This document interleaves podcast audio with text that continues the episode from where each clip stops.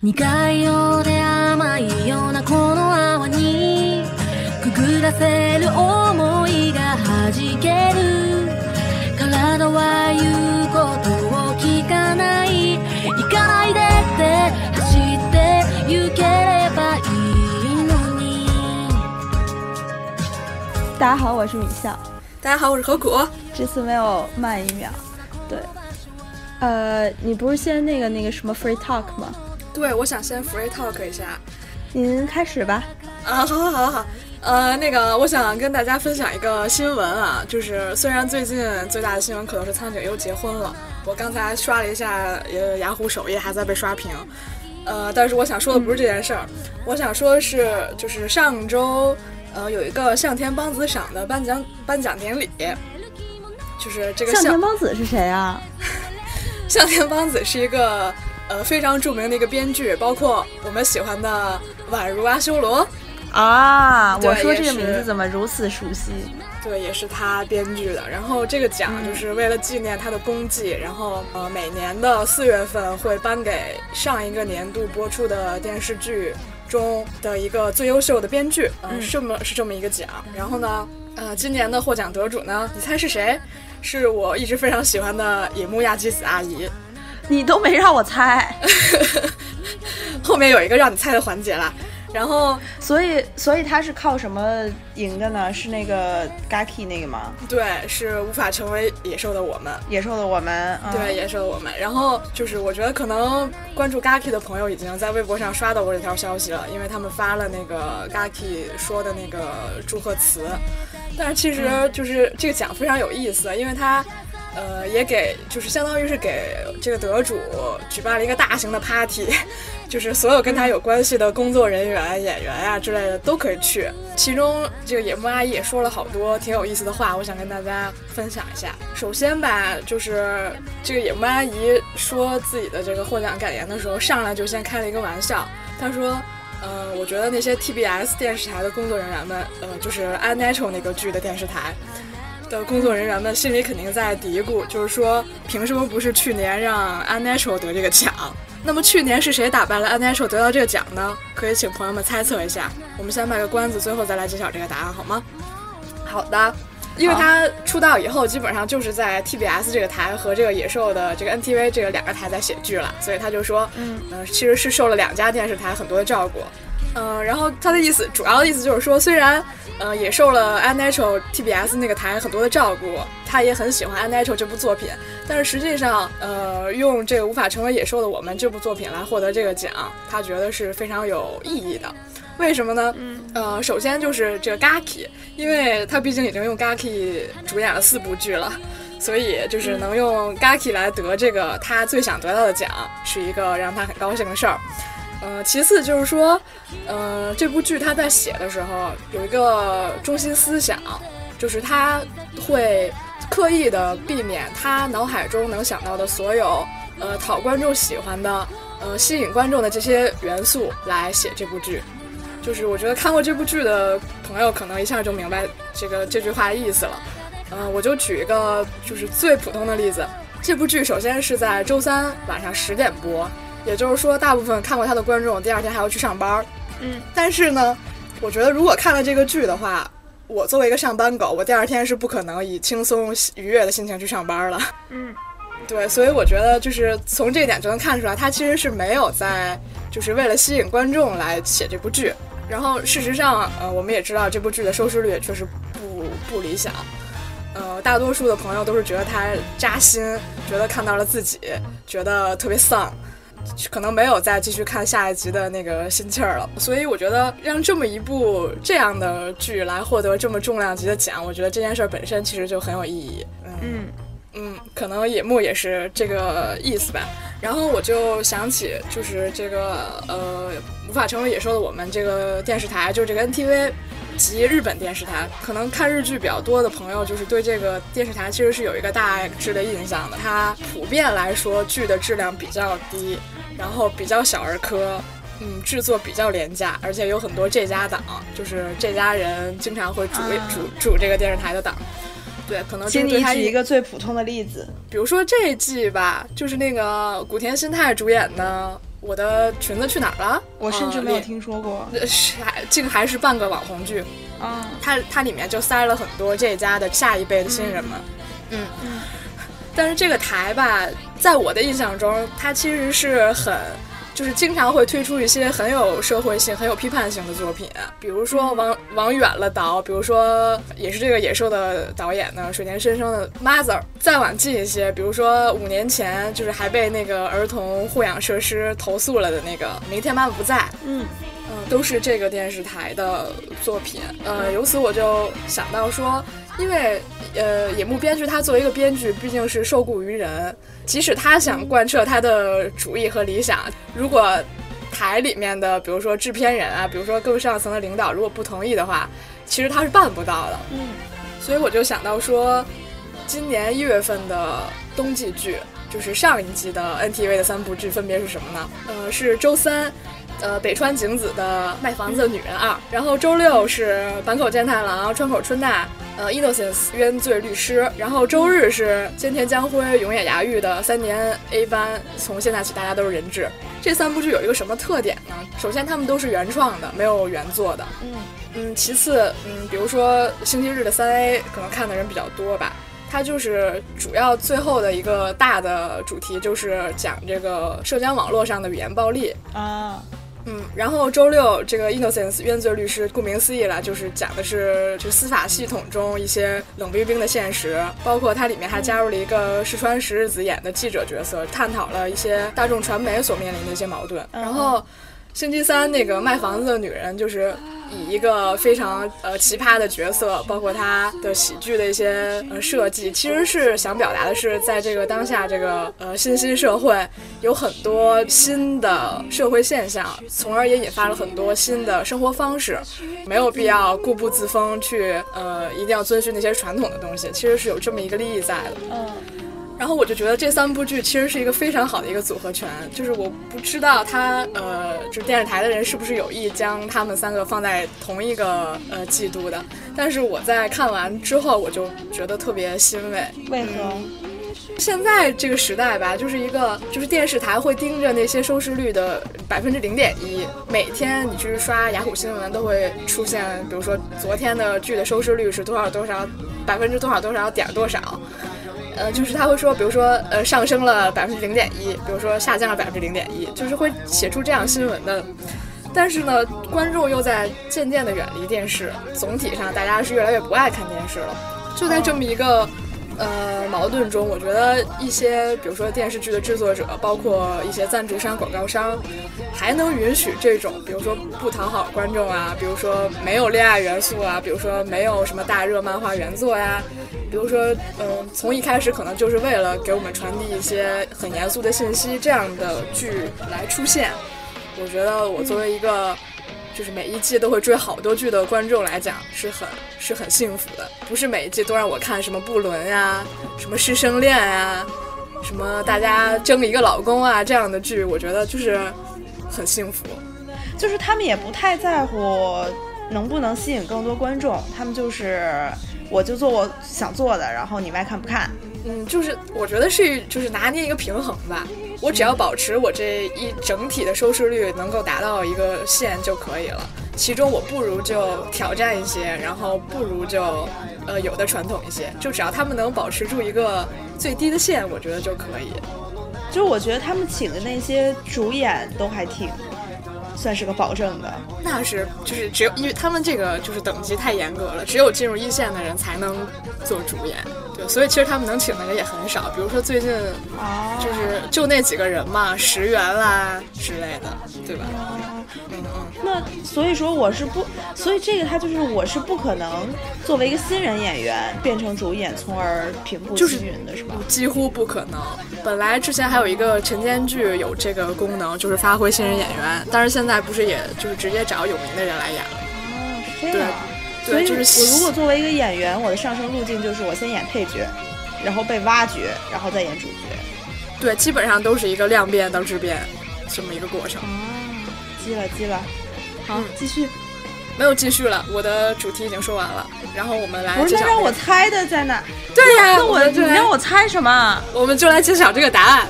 你猜，呃，上一届打败 Unnatural 的剧是哪一部？不是《也是我们》吗？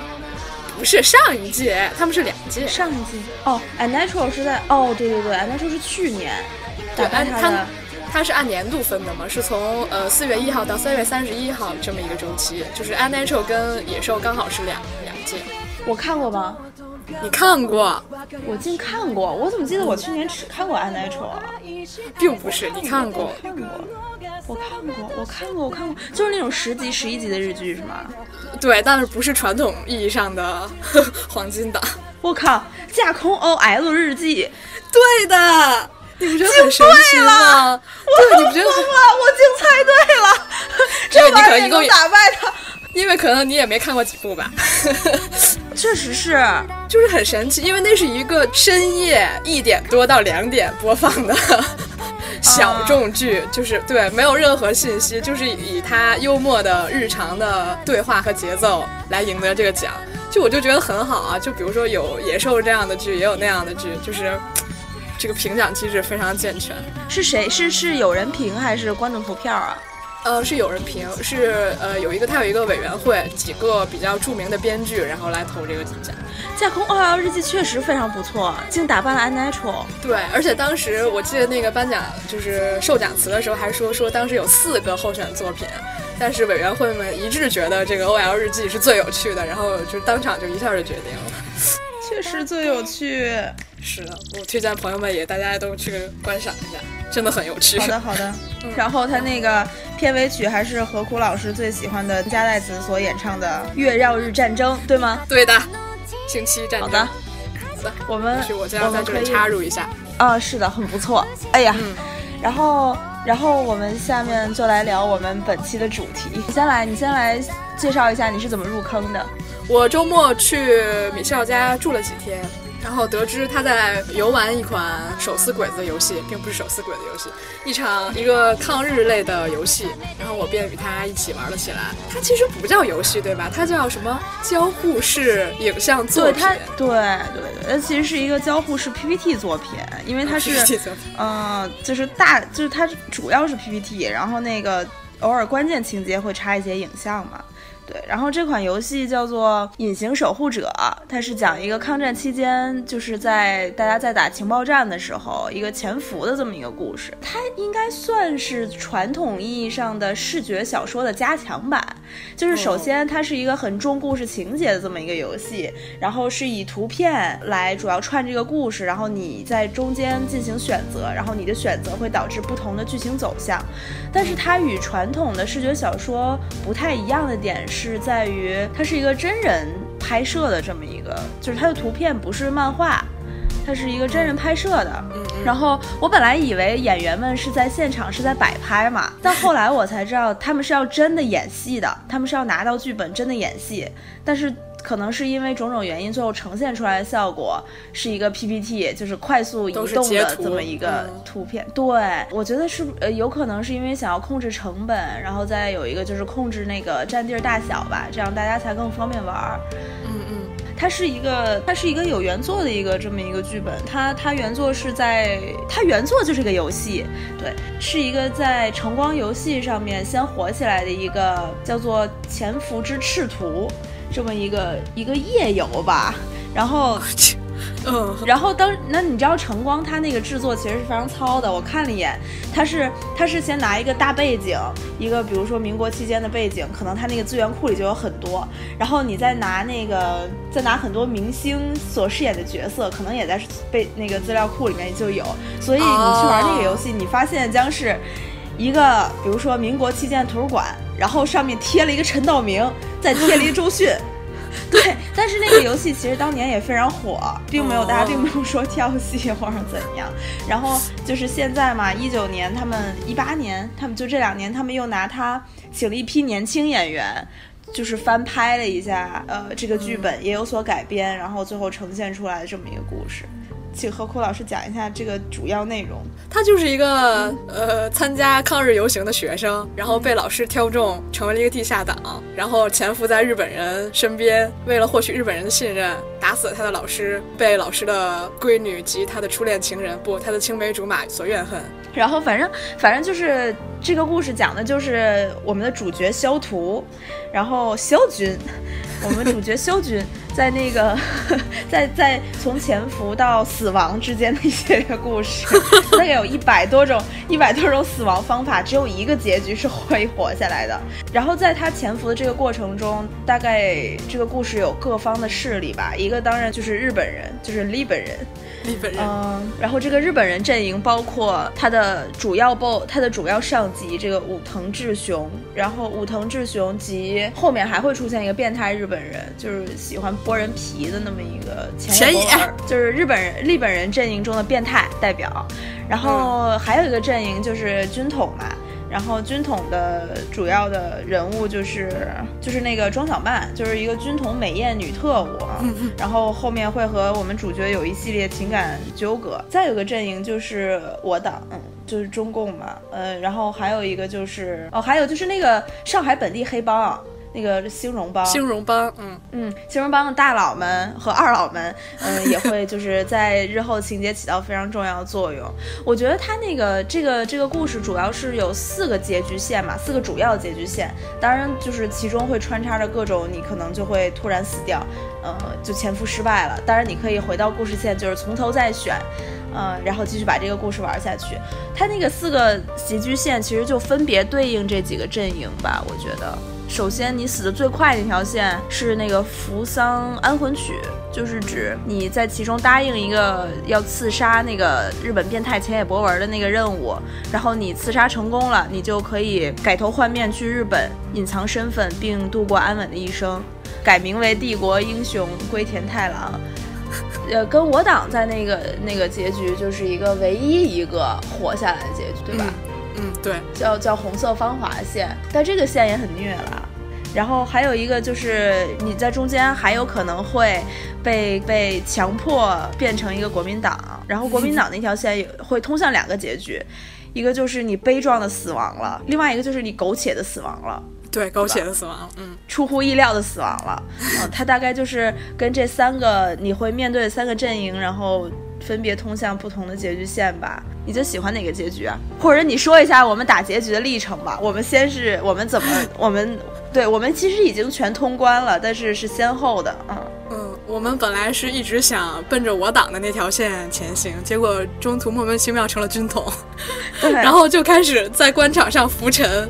什么一次要喝几瓶酒这种东西，我们一开始特别，这个特别逗，这个就会变成一个非常有现代意义的这么一个那个故事走向。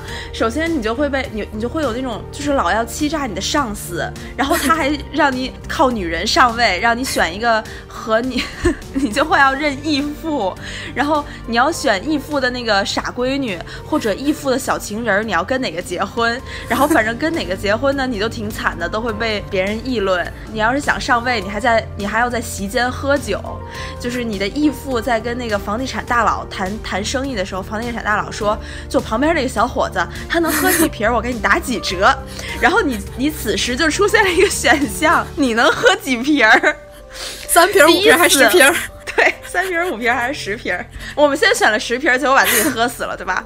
然后我们下一把回来再选三瓶，结果三瓶那个义父就说。你怎么不去喝汤呢？先给他开五瓶漱漱口。总之就是一个人生不易、多才多艺的这么一个故事线。然后，然后我们后面一个结局就打通红色芳华了吧？就是我党那条线。在我党那条线中，我们被斧王大概砍了有十几斧子。你给大家讲一下斧王吧。斧王就是就是一个变态，他是个卖烧饼的。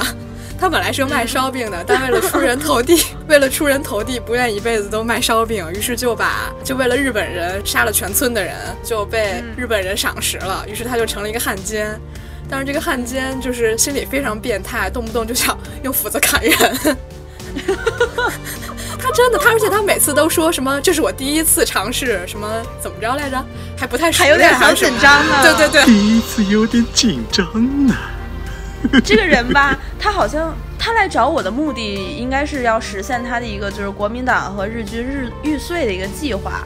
然后他这计划很复杂，就是绕了大概有一百个弯儿吧，最后但是就竟然还实现了，就是所有人都在冥冥之中按照他的计划走。对对对。然后他第一次见我的时候，就把我叫到那个他家里去，然后就频频的用言语试探我，只要我一答错，我就吃斧子。就只要我一答错，只要我一答错，就是肖先生，我给你看一样东西，然后他就会走到他们家那个柜子前，打开抽屉，拿出一把斧子，走你。然后这还是我第一次用斧子砍人，有点小紧张呢。然后他那个他那个眼睛吧，就会有半拉眼白露在外面，那个表情特别恐怖。我们可以在推送里，我们可以在推送里把斧王这个这个照片放上去，就让大家欣赏一下。嗯，然后那个日本线就是哦，日本线我们说过了啊，就是最后打的最后打的是日本线，但他死的是最快的，对，要不就被炸死，要不就被炸死。就当但当年我们就做出一个，它是有一个重要分支的，就是你要不要去做日本人。嗯，当时我们就两个就是死活不要做日本人，对，坚定导致。嗯，没有没有第一把就打出最最容易结束的这么一个结局吧。我刚刚就聊斧王的时候，我突然想到，就是这个游戏它是一个非常精美的这么一个交互式影像 PPT 嘛，然后就有很多朋友就会选择就是云通关，就是在 B 站看那个通关视频，因为它确实是拍的确实很好，然后它那个运镜啊，包括后期的剪辑，其实都是我觉得是电影制作水准的，嗯，那个清晰度啊，包括就是主演的演技啦，然后主演的这个。颜值啦，男主的颜值真的很能打，我们肖图真的很帅，我我我昨天还把他自己那个直播全都看了一遍，就真的很很好看，很好看。但是我推荐大家不要去云通关的原因是，虽然它那个真的是互动有限的视觉小说，你能够就是导致不同结局，就是你的能动性其实是很有限的。但是我还是推荐大家亲自去玩，为什么呢？因为这个游戏好玩之处在于你永远选不对。对吧？就是冯一贤那边，就斧王那边，我们就简直是被砍到，然后就是在你这个，对对对，血肉模糊，在那个就是在这个永远选不对的过程中，你就会慢慢的发现，你对剧中的人物有了一定的感情和一定的就是那种应激应对反应啊。就是我们现在现在被斧斧王砍了那十几斧头之后，我们再。见到斧王，他一问我们是什么，我们就说就全告诉你，你想说什么 全都告诉你，就是你对这个人你就不能有任何隐瞒了，然后你一看到他，你就会有那种很很很心底发凉的感觉，嗯，不能来硬的，只能来软的，对对对，但其实就真的要很多策略，然后你即使要说实话，有可能是你要说一千个实话，就只为了最后那一个谎话。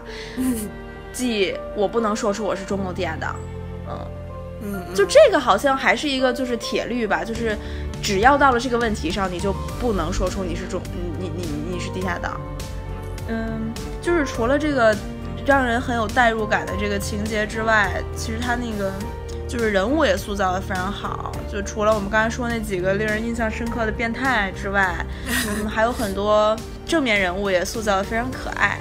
比如说，你最喜欢谁呢？我看好像人气最高的是曼，是不是？是呃，鲜花宝坏女人是曼。但我真的最喜欢李峰，我觉得他那邪魅的眼睛也让我很欣赏。就是他很悲剧，嗯，就是他很悲剧啊。他嗯喜欢的人，你先说一下李峰是谁吧？啊，以及李峰那条线的故事。李峰是特务科的一个小领导。最开始的一上来的人物简介就说他什么不近女色，什么不好接近之类的，就是一个铁面无私的人物。但是后来就是玩着玩着就发现他既对他的下属 有特殊的情感，然后又就并不是那么一个那样的一个人。然后而且他对我们甚至还在秘秘密档案中读到他相亲故事。对对对，就是还是是一个很立体的人物，而且就是在主角的想象中，他的梦想。本来只是就是，如果不是战争期间，他可能只是想当一个交警，就是没事儿帮助老太太过马路啊那种的，就很戳呀。就是一个也是被时代玩弄的人物，也他也没干什么坏事儿，但是却只是因为和我们立场不一样。就只能被我们无情打死。对他这个，其实通过对一些我们可能传统意义上认为的反面人物的塑造，他也传递一种反战的主题吧。就是这个李峰呢，跟我们那个我们主角这个肖图肖军有一些很走心的对话，比如说一天晚上他要试图来杀我，然后最后也不知道怎么着就变成了一一一场就是交心。李峰就问我为什么要做汉奸，间，我就说那我只求自保而已。然后李峰就说什么祝愿我们到达路的末端时都不会后悔。对对对，所以你就能看出来，他也怎么说，他可能也是有自己的信仰的。但那个时候，你其实不走到最后，你真的，因为我们现在回过头来看，其实是一个幸存者偏差嘛，因为我们赢了，对吧？我党赢了，所以你回头看这些人，可能都还有点 evil。但你那个时候真的说不准呀，我投靠谁？那我觉得他可能就是能够拯救这个，对吧？嗯。就包括在武藤，他也是一个有大大东亚共荣梦想的。那你怎么就当时就能断言这个梦想是错的呢？就当时大家谁都说不准嘛。对，而且他就是很有策略，很有原则。对啊，对啊。然后，嗯，然后就像最后那个我我们的上级第二号嘛，就也是一个中共地下党的一个小头目说，就是世界上有多少种立场，就有多少种真相。所以我觉得，虽然说这是一个主旋律游戏，但是大家也。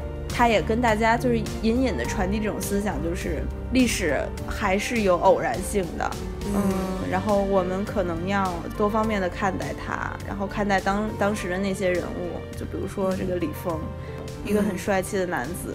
嗯，好了，那你最喜欢哪一位人物呢？我最喜欢的是，我最喜欢是丁立熙，丁立熙这位丁立熙大哥呢，犀利哥，上海犀犀利哥，对，丁犀利。丁立西大哥是上海兴荣帮的一个帮主的保镖吧？当时他是一个切西瓜的，哎，不不不，拉黄包车的，拉黄包车的。但是他是用一把，就是刚好拉到了被人追击的那个徐帮主，并用他手中的一把西瓜刀替他解围。然后从此我就顶替了帮主当那场战役中死去的保镖的位置。不是我，不是我，是丁立西。这个主角是肖图，是一位抗战英雄啊，不是我。呃，犀利哥就当上了保镖，然后我是。那个当年被武藤派到兴荣帮去买卖一些情报，然后好让呃兴荣帮帮助日本人这边，然后我就去了。我第一个见到的人就是这犀利哥，这犀利哥当时正在吃面，然后满手的油，我也不知道他为什么吃面能吃出满手的油来。然后他对我的第一个试探就是他要用他那有手握我的手，我就可以选择握或者不握。后面我去尝试一下不握的那个选项，其实也没什么。他这个角色塑造也就是层次非常多。首先，他是一个贪财的人，而且他他还贪生怕死。就是到后来，那个他们帮内出现了内斗之后，他们就是哎，这个好复杂啊，该怎么说呢？因为涉及到父王的一系列计划。对对对，那个他们就需要他们。要推选出一个新帮主，然后这个新帮主呢，虽然就是可以登上权力的顶端，但同时也要负责那场就是凶杀案，就是因为日本人在怀疑他们的人杀了日本人嘛，要就要去那个顶锅。然后此时这个正在发表竞选宣言的这个犀利哥就就萎了，一听到那个日本人要把他带走，他就萎了，他就让别人去当帮主了。所以你就能看出来他是一个贪生怕死的人，呃，就是这样一个贪财好色、贪生怕死之辈。而且他还老爱笑话我，就是那个当时徐先生说，诶。小记者，我称你一声汉奸，你不介意吧？嗯，然后那个就是我要是选介意的话，丁立熙就会在旁边偷笑，就是 就是你要你徐先生那个一直在损我的时候，他就在旁边偷笑。此人还是一个会画烟熏妆的男性，但是反转在于最后，在于最后他就是他们兴荣帮收集了很多那个抗日情报嘛，然后这个抗日情报危在旦夕的时候，他就立马就是最后有一幕消图，就是我和丁立熙共同面对兴荣帮的那个就。亲日叛徒，就等于说，嗯，就是新荣帮的新帮主跟那个就是叛变了，就是跟日本人暗中勾结，然后面对他们的时候，就是这个贪生怕死的丁立熙。就突然就把他的刀冲向了那些人，破口大骂。这是全剧唯一一段，我觉得就是破口大骂汉奸，就是特别解气的这么一段。说谁谁谁，你这个吃里扒外的狗东西，然后再说谁谁谁，你这个怎么怎么着的，然后最后修图，你这个狗汉奸。他把我骂了一顿，但其实其实这段话就是暗藏深意，就还还包含了一些对我日后行动的指示，来保护那些抗日文件。但是我第一遍没读出来，我是压根儿没读出来，后来是。因为通过选错死，我才发现，哎，那段话其实是暗藏深意的。嗯嗯嗯嗯嗯。但是这个犀利哥吧，被日本人带走之后，反正也没死，还挺惊喜的。最后又捞了我一把。但是最后呢，他他最后的结局好像那个剧情没有交代吧，一些小小的遗憾。你说一下，那喜欢的人物呢？你喜欢谁啊？哎，不，该说讨厌的了吧？哦，那我们是讨厌的，我们一二三一起说吧。来，你讨厌的人是一二三，漏稿。稿，你怎么不跟我一起说呀？我说了呀，这有时差，有时差。嗯，你说你为什么讨厌老高吧？因为老高他自己就是个叛徒，还频频怀疑我。就是那一段那一段潜伏真的是挺让人心碎的，就是党国线吧，我们最开始打党国线，对我们成了军统的那那一趴，嗯，然后就是成了军统，你就发我我的我的上一集就变成了这个老高嘛，然后这个老高就是他从来没有信任过我，就是从从来，我觉得特别心累，因为日本人也不信任我，然后我的上级也不信任我。最后，这个我的上级竟然还也还是个卧底，我真的是，然后，然后就是在在他卧底身份揭露了之后，他就威胁我去跟他去国民党嘛，然后我不就之后那条线不就是一个官场沉浮录嘛。那官场沉浮录中，我也是一直被这个老高宰制。就是当当我们第一条打那个党国线被老高就是虐了一轮之后，我们再回另外一条线，就是我党那个红色芳华线，再见到老高那个任何关于老高的选项，我们都有那个 PTSD 了，对吧？对，看见他就害怕。有两个选项，向老高汇报，然后或者是 去武藤公馆。我们说不去见老高，不去见老高，我们就去那个，我们就宁可去见日本人，也不要去，也不愿见到这个老高。我最后有最后再聊一下游戏体验这个事儿吧。我自己觉得有一个很奇奇怪的地方，就是这个游戏为什么要设成联网的？啊。它是不是最开始就是刚推出来的时候还不是完整的呀？就是是一点一点啊，它是那个对，是是是。但我觉得反正你就是现在把它再设置成一个联网，在你全结局已经解锁的情况下，你再设成联网就没有什么意义。我除了我能看见就是此时有多少人在跟我一起潜伏，它其实可以有一个单机版哈。对对对，我挺想联网的可以联网。总之，这个游戏呢，我们就是强烈推荐给大家。它现在在那个安卓、iOS，然后 Steam 和 WeGame 上面都已经发送了，并且全章节已经解锁了。呃，只需五十多块钱吧，我买的时候是五十八，一张电影票的钱，你就可以进行一场波澜壮阔的潜伏，是不是很值得呢？可以体验。其实它就是一个游戏，相当于玩了好多个游戏嘛，感觉特别值。对对对，而且那个男主的颜真的很能打，男主真的太。帅了哦！我还有一个不满意的就是这个女主们长得都一样，就是除了那个有五个女主嘛，然后其中有一个日本人，就是武藤领事的那个女儿武藤纯子，这纯子长得跟其他人就不一样，嗯，然后剩下那四个吧，就是感觉就是同一个人穿上了不同的 costume，就他们长得都一样。当时那个庄小曼那个国那个军统女特务。死的时候，就何苦一直在嚷嚷说不想让他死，然后想回去把他救活。我说那谁不就跟他长得一样吗？你就把他当成张小曼呗。我觉得就女演员吧，不知道为什么现在是对女女演员这个审美标准太单一了吗？就大家都都长那样，而且那个男主们就是男性角色们妆化其实都挺自然的，就服化道啊什么做的也都特别好。就是女演员女性角色那个妆化的呀，那个就是 就那种韩式一字眉呀，然后大。粉底，我觉得挺还挺丑的，嗯，就其实可以完全走那个自然自然正剧风嘛，嗯嗯嗯嗯嗯嗯，好，我觉得是不是差不多了？嗯，差不多了，时间也刚好。总之推荐大家去玩，嗯，如果有什么心得感想，欢迎跟我们交流。好的，好的，再见，再见。